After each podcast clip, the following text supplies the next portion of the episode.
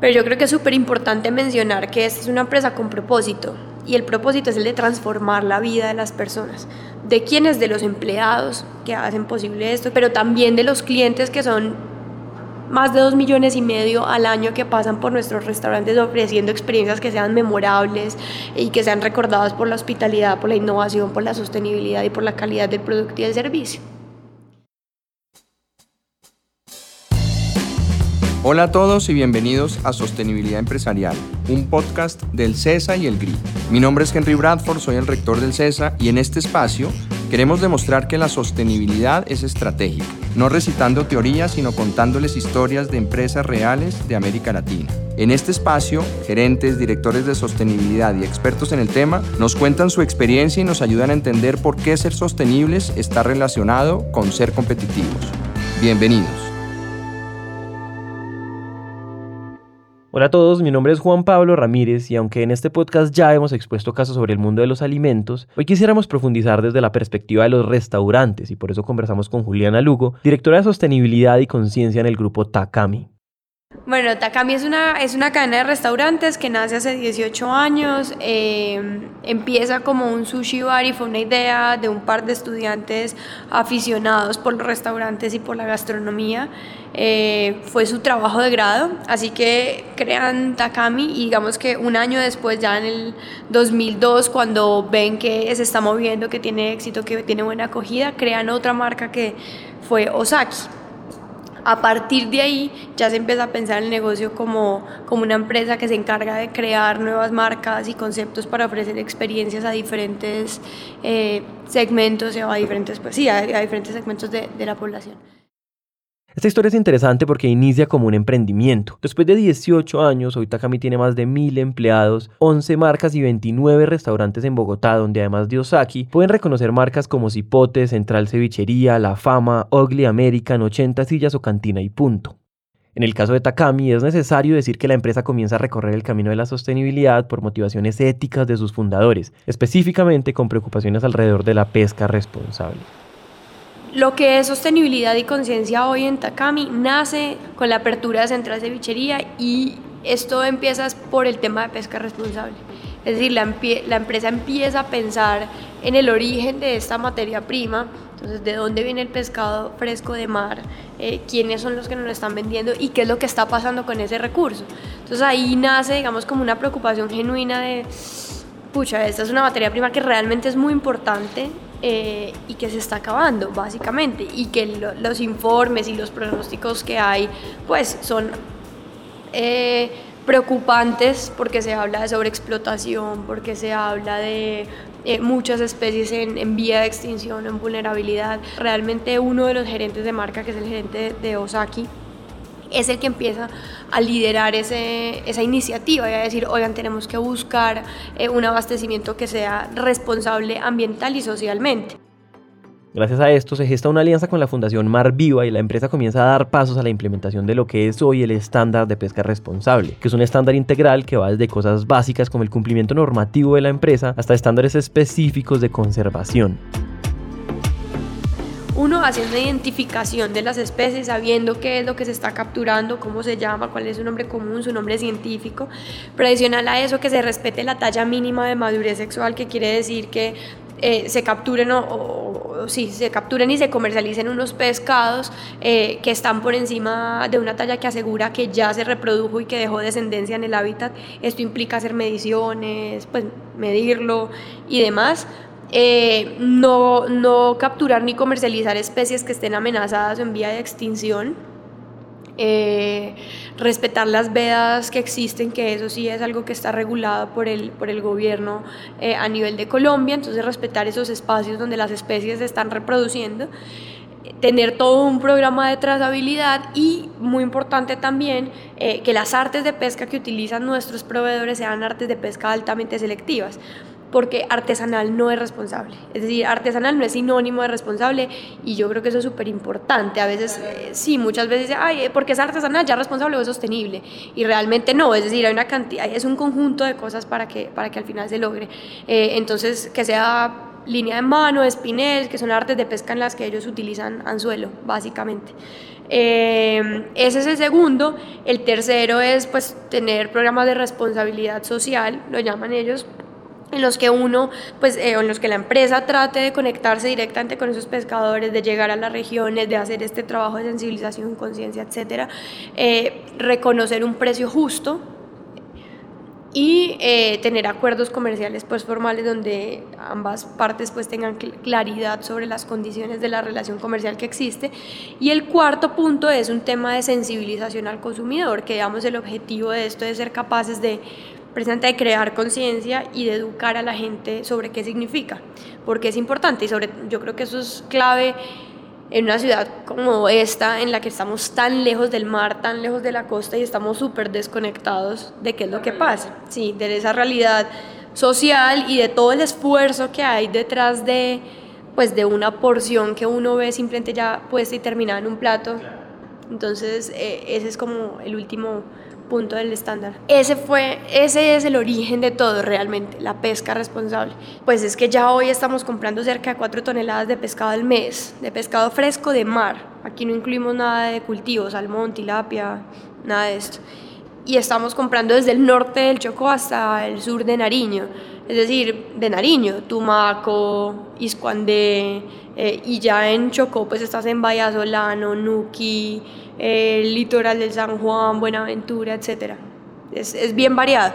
Hemos intentado tener acercamientos con pescadores de, digamos, de la zona norte del país, de La Guajira, cerca de Santa Marta, pero no, digamos, hay muchos retos, hay muchos retos Sí, en, en, muchos sentidos, en cuanto a la disponibilidad del recurso, eh, en cuanto a las artes de pesca que se están utilizando, las tallas, digamos que uno podría decir que en el Pacífico se ha logrado avanzar y, la Fundación Mar Vivo, hay otras ONGs como WWF, eh, Ecogourmet, que son ONGs con las que nos hemos encontrado en el camino y que hemos trabajado también con ellos, pues han hecho un trabajo importante de intercambio de artes, de monitoreo pesquero.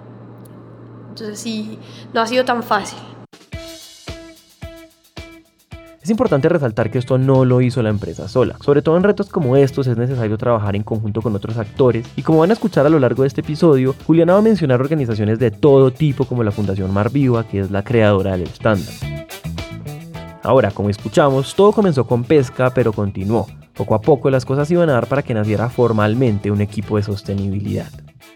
En 2017, Takami certificó dos de sus restaurantes, que fueron Central Cevichería y 80 Sillas, esto fue más o menos en febrero del 2017 y ahí digamos, llego yo a ser parte de la compañía con la misión de proponer una estrategia que sea, que esté completamente alineada al, al core del negocio, eh, que haga sentido, no filantropía o no hacer por hacer, sino es desde lo que sabemos hacer, cómo contribuimos al desarrollo social y a la protección ambiental. Realmente llevamos muy poquito tiempo. Eh, si nos podemos saber, es decir, llevamos más o menos dos años ya como tal estructurando una estrategia y, trabajando pues como en eso. Básicamente lo que hicimos eh, al momento de empezar a pensar cuál iba a ser la estrategia de sostenibilidad de la compañía fue qué es lo que sabemos hacer, qué es lo que ya hacemos hoy y cuáles son esos impactos que eso está generando, sean positivos o sean negativos, para que nos enfoquemos sobre esto. A lo largo de este episodio vamos a desarrollar la estrategia de sostenibilidad de Takami de la que habla Juliana. Y para empezar, también es importante decir que una nueva área de sostenibilidad no empieza de cero una estrategia, simplemente se formalizan un montón de cosas y a partir de lo que ya está construido se hacen preguntas. En ese, en ese sentido, lo que hicimos fue partir de lo construido, entender que era lo que ya existía. Pues claro, arrancamos con el pescado, ya lo hacemos bien, tenemos la certificación.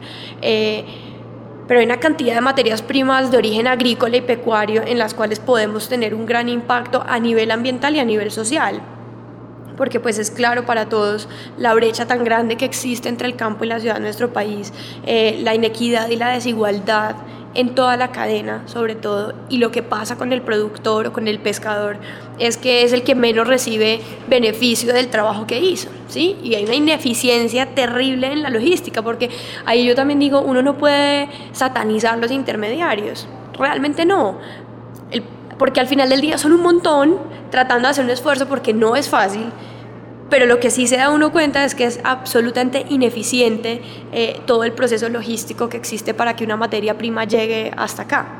Entonces ahí nos pusimos la camiseta, digo yo, y con el área de compras fue, bueno, vamos a definir unos criterios, eh, vamos a priorizar y vamos a priorizar las compras de, de, materias primas de origen agrícola y pecuario, eh, carnes, entre cerdo, res, los huevos, ¿sí? Eh, pescado, obviamente. Y ya empecemos con marañón, plátano, aguacate, no sé, las cosas que compramos en el día a día.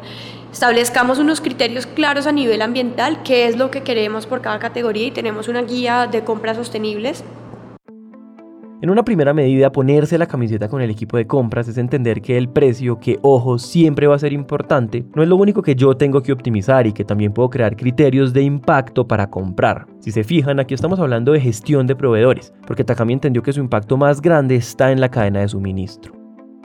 Ahora, a nivel de proveeduría, tenemos alrededor de 350 proveedores eh, pero el año pasado hicimos una evaluación de los proveedores, de algunos proveedores sostenibles, y pudimos darnos cuenta que estaban logrando tener un impacto indirecto en, 30, no, en 28 municipios del país, que estamos, digamos, logrando llegar a y impactar, digamos, ser más de, de mil personas con solamente 14 proveedores que evaluamos.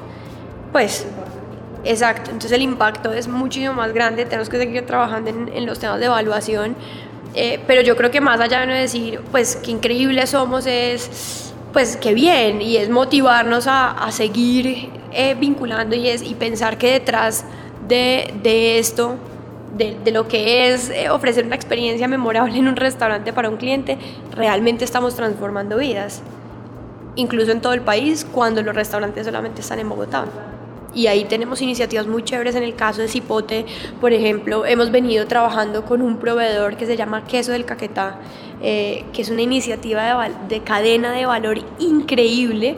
Es de lo más evolucionado y organizado que yo he visto en el país, de verdad, a nivel regional. Y este es un proveedor que se encarga de conectar eh, el, el, el productor primario, el finquero, con la industria transformadora local, que son pequeñas y medianas, eh, y lo lleva al consumidor final bajo un esquema de marca colectiva eh, que además tiene denominación de origen. Entonces es uno de los dos únicos que tiene denominación de origen en cuanto al queso eh, en el país. Cuando encontramos este proveedor dijimos, oigan, vamos a ver qué es lo que hay. Y, y ha sido muy chévere porque realmente hemos logrado crear una relación de valor compartido para todas las partes que estamos involucradas en la cadena. Em, pasamos, igual como en el caso de lo que les contaba con el pirarucú, pasamos de 230 kilos de queso al mes a estar hoy comprando 2.500 kilos de queso al mes. Es decir, eh, el aumento fue increíble, pero eso lo logramos trabajando también de la mano con el chef, eh, yendo allá, entendiendo y haciendo un proceso de desarrollo de producto. Esto que acaba de mencionar Juliana es muy importante y es que desde el diseño del producto yo puedo tener una empresa con más impacto. Lo que menciona sobre el chef hace parte de una iniciativa llamada En búsqueda del mejor ingrediente, donde participan los chefs de todas las marcas. Y ese es un espacio muy chévere en el que generamos cada dos meses más o menos un espacio para que estén todos los chefs de las marcas y que vengan diferentes emprendedores o productores eh, y, tengan la oportunidad de presentar su, su, producto, su trabajo y su historia, que es súper importante para nosotros, de dónde viene, cómo lo hace, porque al final del día estamos hablando de comida, no de tornillos. Asimismo, eh, lo que hacemos es ir con ellos a los cultivos, fincas y demás, con los chefs, para que ellos puedan ver todo ese proceso y se acerquen mucho al ingrediente y haya esa conexión con. Y eso ha sido súper valioso y ha sido súper efectivo realmente. Cuando vamos y ellos pueden ver todo lo que pasa y todo lo que tiene que pasar para que el aguacate de cipote, por ejemplo, que se lo compramos a una organización eh, en Palo Cabildo, Tolima, cuando vamos a la montaña y uno ve que es súper difícil el recorrido, la trocha, que no se puede llegar de cualquier manera, que el, aguacate puede que salga en jeep, eventualmente en bestias todavía, hasta ciertos lugares, na, na, na, es decir, todo eso genera ya una cercanía completamente diferente con el producto y una sensibilidad también, ¿sí? A no quererlo todo exactamente igual, perfecto, el mismo peso, la misma talla, el mismo color, siempre. Entonces, porque eso pasa. Entonces es como, no. Y eso ha sido muy chévere además porque se eso son espacios de creación y de innovación. Entonces a, ellos también se les abre la mente y es, bueno, ¿qué puedo hacer yo con esto? O qué puedo hacer con otras cosas, eh, con otros productos que hay ahí que la gente nos está contando que no tienen salida. Y así hemos logrado incluir productos como el pirarucú, que es un pescado amazónico de cultivo, porque el de río está amenazado, es de cultivo, pero logramos incluir el pirarucú y hoy estamos comprando cerca de 500 kilos al mes. No se compara con el pescado de mar, pero yo creo que sí es un gran logro porque empezamos con 10 kilos, o sea, un pescado. Eso sí que era ineficiente, pero ese es el esfuerzo que hacemos en, bueno, no, uno, un restaurante ya lo pidió y le funcionó, hagámosle. Y ese es el trabajo con el proveedor y esa cercanía, no, hagámosle y luego vamos viendo cómo lo metemos en otras marcas. Eh, la pimienta del putumayo, el aceite de sacha inchi, o sea, productos que realmente no son tan comunes y que poco a poco hemos ido logrando como incluirlos en las recetas de los restaurantes. Esas acciones cambian el orden de las preguntas. Si yo soy un chef, pues lo normal es que se defina el plato y después se busquen los proveedores para la compra de ingredientes que se necesitan. Aquí en cambio se construye al revés. Insumos con poca salida comercial encuentran en Takami el aliado perfecto para aumentar producción y esto además del impacto económico natural que genera detona otro tipo de conversaciones. Volvamos al ejemplo del queso de caquetá. Ellos ya desde el 2013 habían hecho un pacto que se llama el Pacto Caquetá, en el cual muchos de estos ganaderos caqueteños dijeron, oigan, vamos a hacer un ejercicio eh, o un compromiso de no deforestación.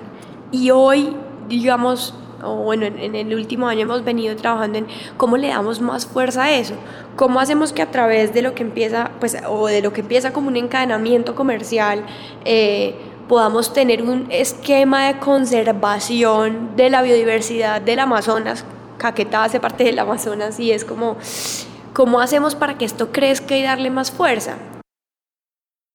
Teniendo claro el impacto en la cadena de suministro, revisemos ahora la estrategia que se definió al interior de la compañía y hablando de la operación ya es hora de hablar del impacto ambiental de Takami. Empezamos con programas básicos eh, que son el uso eficiente de, y ahorro de agua y energía, reducir la contaminación atmosférica, reducir el uso de papel, em, todo el tema de manejo de residuos. Digamos que empezamos como con esos programas básicos a nivel interno, hacer cambios a nivel de estructura, cambios físicos, exacto, cambios físicos para poder lograr eso, pero a la par también pues hacer eh, todo un tema de conciencia y es eh, esa invitación a los, a los colaboradores de la empresa o a los empleados para que entiendan que hacen parte de esto y que independientemente de que se ponga una llave ahorradora, pues si no seguimos ahorrando y seguimos derrochando, pues no va a haber ningún cambio. Y que más allá de que sea un tema simplemente de la compañía o y yo se los digo abiertamente eh, cuando tengo la oportunidad de ir a, las, a los talleres y demás, no se trata de quién paga la factura, ¿sí? Se trata es de dónde vienen los recursos, de todo lo que tuvo que pasar y que debemos ser conscientes que no son infinitos y que estamos viviendo una realidad eh, y que, o que estamos viendo las consecuencias hoy de las decisiones y las acciones que hemos tomado todos los seres humanos a lo largo de la historia de la humanidad. Es decir, eh, es un poco eso. Después de las acciones inmediatas y casi que obvias como lo son el consumo de energía y la disposición de los residuos y la concientización que eso demanda, llega un punto en el que las organizaciones se dan cuenta que la única forma de gestionar es midiendo. Pasando como de lo que toca hacer o de lo básico, pues hicimos la medición de la huella de carbono del año pasado, pues que eso es, yo creo que es un avance bien chévere a nivel interno. Sí, y, pudimos tener una radiografía muy clara, muy cercana y muy realista de nuestros impactos ambientales. Si hablamos de eso, pues claramente vemos que las cosas que más impacto tienen en la huella de carbono son los empaques de los domicilios, los recorridos que se hacen en los domicilios, pues para nosotros eso es importante, eh, y las materias primas, el transporte de insumos, y las materias primas per se. Entonces, pues la producción y todo lo que tiene que pasar para. Cuando empezamos a ver en términos prácticos eh, el tema de, bueno, ¿cuántas toneladas de CO2 estamos generando? Eh, y son más o menos 5.200 toneladas de CO2 que estamos generando al año. Eh, y cuando empezamos a poner eso en términos prácticos de son no sé, es el equivalente a 6.000 piscinas de tal, no sé qué, nana, llenas de este cóctel de químicos tan horrible, o cuando decimos es el equivalente a la producción de tantos kilos de carne o de tanta comida al año para tantas personas, que fue el ejercicio interno que hicimos como para interiorizarlo, dijimos, ahí dijimos, oiga, sí es, sí es importante, probablemente eh, no es del nivel de otras industrias, pero si nos vemos a nosotros mismos, sí, sí es un impacto importante. Hay marcas como Cipote. Cipote genera el 40% eh, de la huella de carbono en la compañía. Son 12 restaurantes de 27, eh, pero también tiene mucho que ver las proteínas animales, el queso, la mantequilla, eh, digamos, esto influyó un montón y en segundo lugar estuvo la fama. Y les decía, la fama tiene paneles solares reciclados, lluvia, na, na, pero usa mucha carne. Entonces, eh, ese tipo de cosas, digamos, nos invitan pues como a reflexionar y qué hacemos y cómo empezamos a trabajar a nivel de cadena de suministro. Después de medir, de saber qué es lo que hay que priorizar, viene la acción. Que Takami tiene que ver con mitigar y con compensar. Así que eh, hemos venido, digamos, generando alianzas con patrimonio natural a través del programa de conservación y gobernanza con recursos de USAID. Eh, hemos hablado también con WWF, etcétera, pero es con estos actores con los que principalmente logramos gestionar unos recursos para eh, pues la ejecución de, de un proyecto de conservación, básicamente. Ese proyecto es un proyecto que hemos llamado Un domicilio, un árbol. ¿Por qué quisimos llevarlo hasta el final de la cadena de la parte exacto? Y es cómo hacemos para compensar la huella hasta el final, es decir, hasta que ponemos un plato en, eh, en, la, en la, casa de uno de nuestros clientes hacia atrás. no solamente la, la, nuestra, sino también nuestro sueño y a lo que le estamos apuntando y por lo que estamos trabajando. Nuestra meta es ser capaces de lograr compensar la huella de toda la cadena. Entonces, bueno, hoy eh, se llama un domicilio, un árbol y hace parte de nuestra estrategia de domicilios verdes, que sigue en esta misma línea de impacto ambiental. Eh, ya hicimos un cambio de empaques, que quien se pronunció públicamente fue Osaki, hizo un compromiso de reducción del plástico eh, público, pero ya a cierre del 2019 Osaki, Cipote y Central Cevichería van a tener empaques eh, reciclables o biodegradables que tienen un menor impacto. volviendo al tema del domicilio un árbol, lo que nuestra meta es al 2021 contribuir a la creación de 36 nuevas reservas naturales de la sociedad civil. ¿Qué es una reserva natural de la sociedad civil? Que suena rimbombante el nombre, pero básicamente una reserva natural es igual de sagrado a un parque nacional natural. De hecho, entra a ser parte del Sistema Nacional de Parques, eh, se radica ante parques, pero es de un privado. Entonces es un privado, es un finquero diciendo, oigan, de mi finca yo, listo, me comprometo a dejar tantas hectáreas para conservación. Es decir, ahí vamos a trabajar para que hayan nuevos árboles eh, y para lograr nuevos eh, corredores biológicos, etcétera, y que se creen nuevos bosques, esos bosques que se han perdido. O que incluso algunos simplemente digan, este pedazo de, bosque que iba a tumbar, no lo voy a tumbar, lo voy a dejar en conservación y lo voy a erradicar ante parques. En este punto entendemos el impacto social y ambiental que tiene Takami en toda su operación. Sin embargo, hay algo que Juliana mencionó constantemente y es esa idea de transformar la vida de las personas. Según nos dijo Juliana, los empleados de Takami han estado en el centro de la ecuación. Desde el área de bienestar y cultura se trabaja en temas de, desarrollo y crecimiento emocional, eh, desarrollo profesional y salud y bienestar. Entonces se generan alianzas con diferentes entidades y demás para crear programas internos a los cuales la gente puede acceder. Pero adicional a eso, lo que hicimos fue, eh, adicional a, todo lo que ya se ha venido haciendo, lo que hicimos fue crear un programa de inclusión laboral. Eh, básicamente el objetivo del programa es ser capaces de generar oportunidades de empleo dignas y justas como para todo el mundo, pero en este caso para grupos poblacionales que no me gusta tanto, pues es que como, se le ha llamado, pero no, en este momento no se me va pues como otra forma de decirlo, pero como de poblaciones vulnerables que básicamente son personas en condición de pobreza, pobreza extrema o jóvenes desplazados que apenas van a acceder a su primer empleo. Sin embargo, nos enfocamos en, en dos grupos importantes para nosotros que son desmovilizados y pospenados. En ese caso hemos venido trabajando con la ARN, que es la Agencia de Reintegración, y con la Fundación Acción Interna eh, para, para, digamos, la inclusión de, eh, de, personas que están buscando una segunda oportunidad. Eh, básicamente trabajamos también con otras fundaciones como Gente Estratégica, eh, como la Fundación Ventanas, que ahí sí tenemos un espectro mucho, un espectro mucho más amplio y son jóvenes, de pronto desplazados o víctimas del conflicto eh, o jóvenes de poblaciones vulnerables que difícilmente tienen pues acceso como al mercado laboral. Entonces ahí es como cambiar esa dinámica tradicional eh, de contratación y generar digamos un programa se hacen las mismas condiciones, es exactamente igual la contratación, la responsabilidad, la remuneración, etc.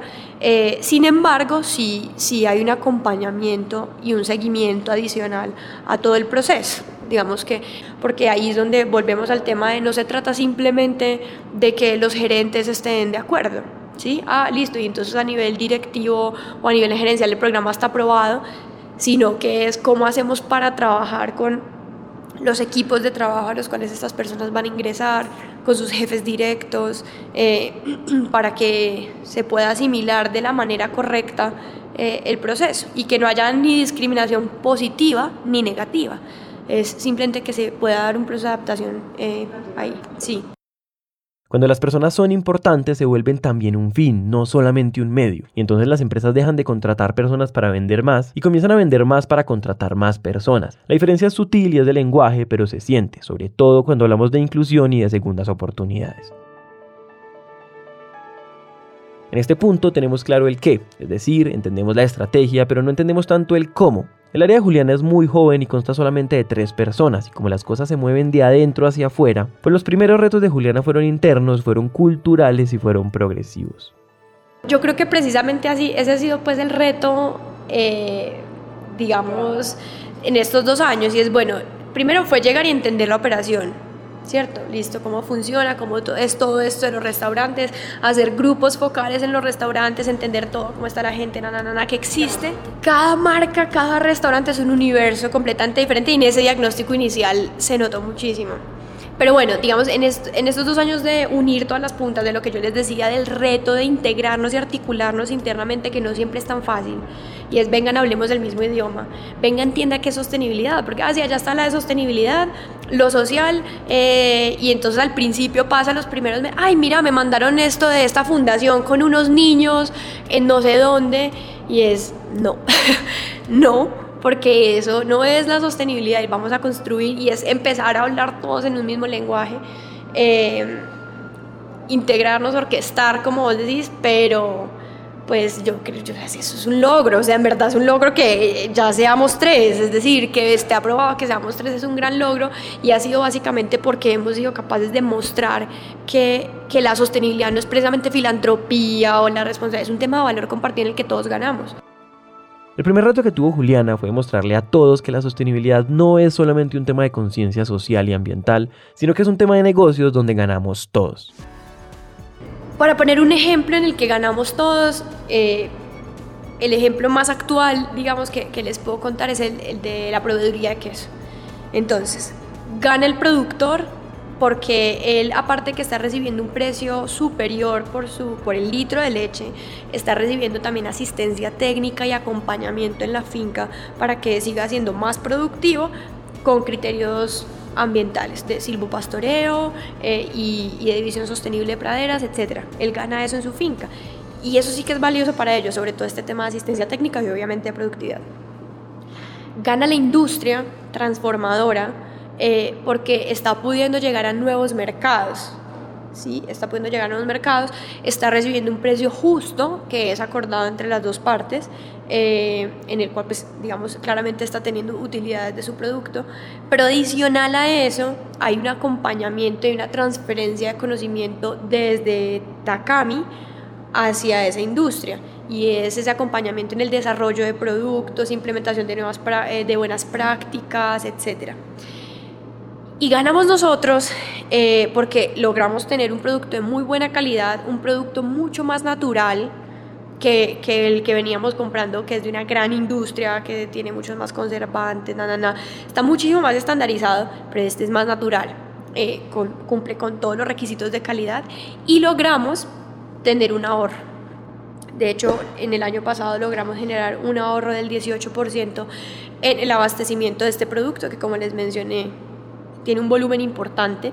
Eh, y eso lo logramos como precisamente logra, uniéndonos y comunicándonos directamente con ellos. Entonces generamos eficiencias logísticas, por ejemplo, en los lugares de entrega, los momentos de la entrega, etcétera, etcétera, etcétera, que se pudiera traducir en ahorros para nosotros en la compra de ese producto. ¿Cómo gana el, el cliente? Se está, está consumiendo un producto que es mucho más natural eh, y además está contribuyendo a la no deforestación en la Amazonía. Para terminar, un último mensaje. Para nosotros es claro que la sostenibilidad es estratégica, que le aporta al negocio, pero eso no quiere decir de ninguna manera que sea fácil.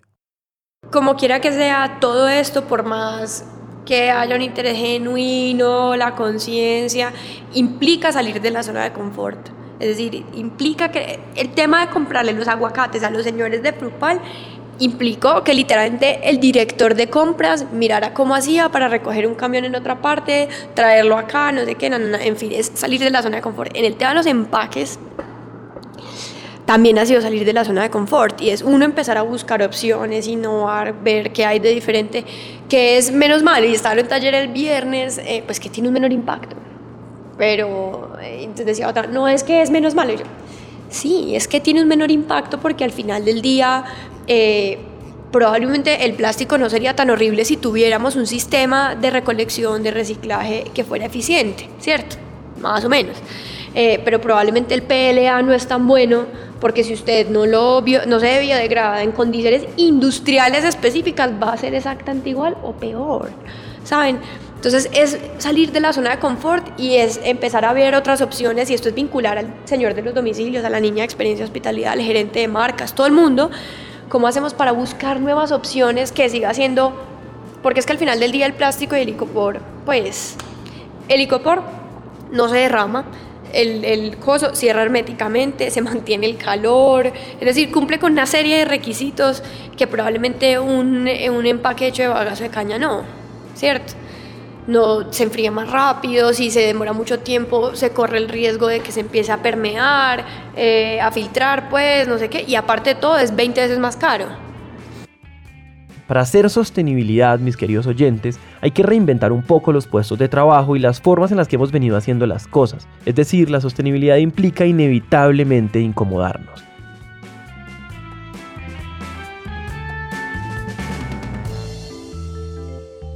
Este episodio fue producido por mí y editado por Daniela Figueroa. El diseño de sonido es hecho por Miguel Andrade y el trabajo gráfico es realizado por Juan Diego Bernal. Agradecemos a Juliana Lugo, directora de Sostenibilidad y Conciencia del Grupo Takami, por su tiempo, su disposición y por ayudarnos a construir esta historia. Agradecemos también a Ángela Pose del CESA y a Andrea Pradilla del GRI por hacer este proyecto posible. Esto es Sostenibilidad Empresarial, un podcast del CESA y el GRI. Mi nombre es Juan Pablo Ramírez, gracias por escuchar.